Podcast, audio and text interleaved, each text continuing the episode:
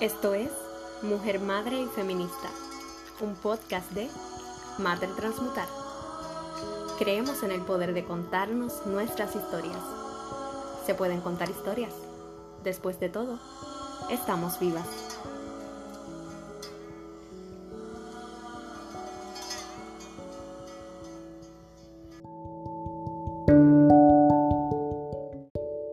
Bienvenidos a todos una vez más por aquí por Mujer Madre Feminista. Les habla Atli.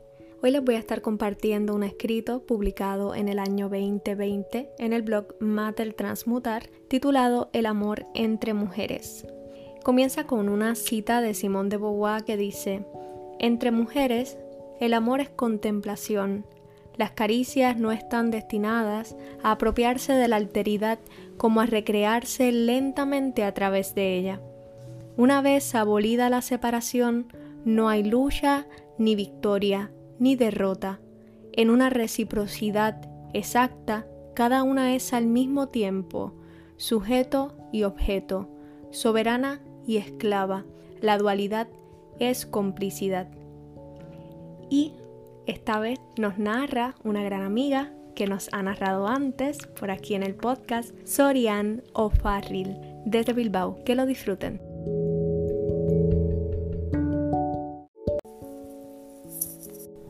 A mí todavía no me ha ido bien el amor de pareja. No tengo prisa. Me estoy disfrutando mi soltería y el poder de la soledad. En una de esas noches, con vino en mano, en cuarentena, harta de la asquerosa normalidad que quiere asumir la academia en estos momentos, me sentí sola, pero acompañada. Gracias a ellas. Así que pensé en que nos enfocamos demasiado en el amor romántico de pareja, mientras que construimos amor sustancial en otros vínculos igual de importante y de esto casi no se habla. Pues aquí les va. Prepara ese corazoncito porque esta vez estoy serena y te voy a contar de mis amores ricos. Dichosas somos las que hemos encontrado un amor bien nutrido y verdadero a través del vínculo entre amigas. Yo no sería tan genial si no me hubiera chocado con las mujeres que me ha tocado vivir, comenzando por mi Mai, mi hermana, mi prima, mis tías, ellas son mi esencia. Tienen una fuerza increíble, conexión espiritual y mucha humildad en sus corazones. Asimismo, las que no comparten sangre conmigo, pero se han convertido en mis hermanas. Las conocí en la escuela superior y siguen presentes. Hemos crecido entre todas sorprendentemente. La confianza no contamina el respeto y no hay pesadez, ni ansiedad, ni presión y mucho menos mala vibra. Fluimos y siempre hay una frecuencia rica disponible para recargarnos. Con ellas tuve mis primeras acciones feministas sin ninguna saberlo. Organizamos fugas, jangueos, nos reímos hasta dolernos el ombligo, nos sentíamos poderosas cuando estábamos juntas. Fuimos líderes en las estructuras locas que surgen en la cultura de la escuela pública. Estábamos bien cabronas y siempre nos lo recordamos. Y aunque no he tenido que nos hemos peleado, siempre hemos tenido la madurez para poner por encima el amor antes que el ego. Ellas son una historia bella en mi vida, pero me envuelvo, así que en otro momento les cuento con detalles de estas candelitas.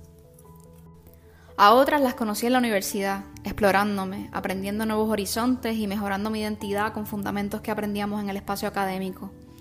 Entre nosotras nos guiamos hacia momentos que viven para siempre. Nos deconstruimos sin cancelarnos ni limitarnos. Largas horas de debates filosóficos con el feeling en la mano. Que si el jangueo, los jevos, los plenos y la poesía. Con ellas aprendí que el amor entre amigas puede convertirse en uno bien magno como cualquier otro. De hecho, tengo un recuerdo bello con una de ellas. Una tarde cotidiana, bien amena, nos miramos bien profundo, a la misma vez, y le dije que la amaba. A mí se me salió una lágrima y ella lloró de amor. Nos abrazamos. Lo que distingue estos vínculos de otros es que nos tejemos y nos miramos para adentro en distintos procesos sin forcejeo de poder. Somos y ya. Es un amor libre, sin roles, ni ilusiones, ni estereotipos. Yo te nutro, tú me nutres. Un chica estoy pela. ¿Te pasó algo? No te preocupes. Amor por sus crías, amor para la mía. ¿Estás en el piso? ¿Cómo hacemos? ¿Te agarro o me siento contigo?